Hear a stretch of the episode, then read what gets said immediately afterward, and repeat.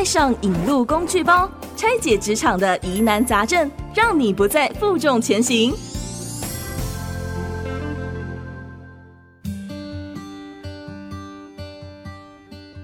大部分上班族工作一整天下来，体力和精神状况往往被消磨了一大半。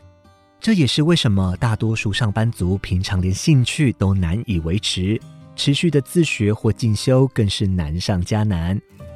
邀请世界先进人力资源处的严静荣经理分享职场工作者在忙碌的工作之余，该如何维持学习的习惯。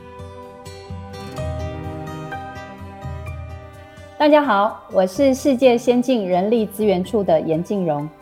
离开学校后的你，是否还继续着学习的习惯呢？也许你跟我一样，除了工作，还兼顾着太太与母亲的多重身份。对于忙碌的女性上班族而言，要如何坚持持续学习的习惯，不断提升自己在职场的竞争力，持续成长呢？在你要如何衡量你的人生？哈佛商学院最重要的一堂课这本书，作者 Christensen 分享：现在的我是过去十年的我的行动表现。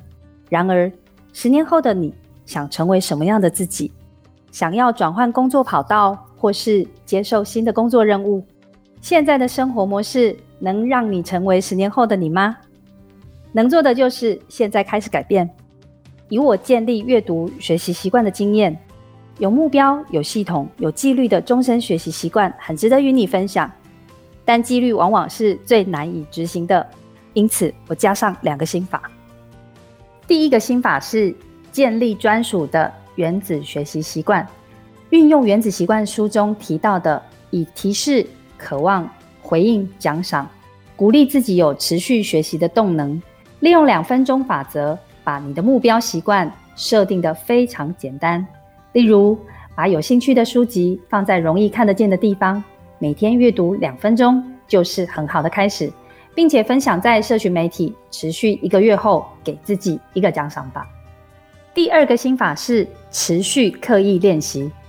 刻意练习书中提到的目标是打造潜能，让以前的不可能的事情变得可能，而这需要改变现况，也就是脱离舒适圈。并让自己的大脑跟身体去适应新的行为和技能，例如扩大涉猎专业领域以外的知识，开拓你的新视野。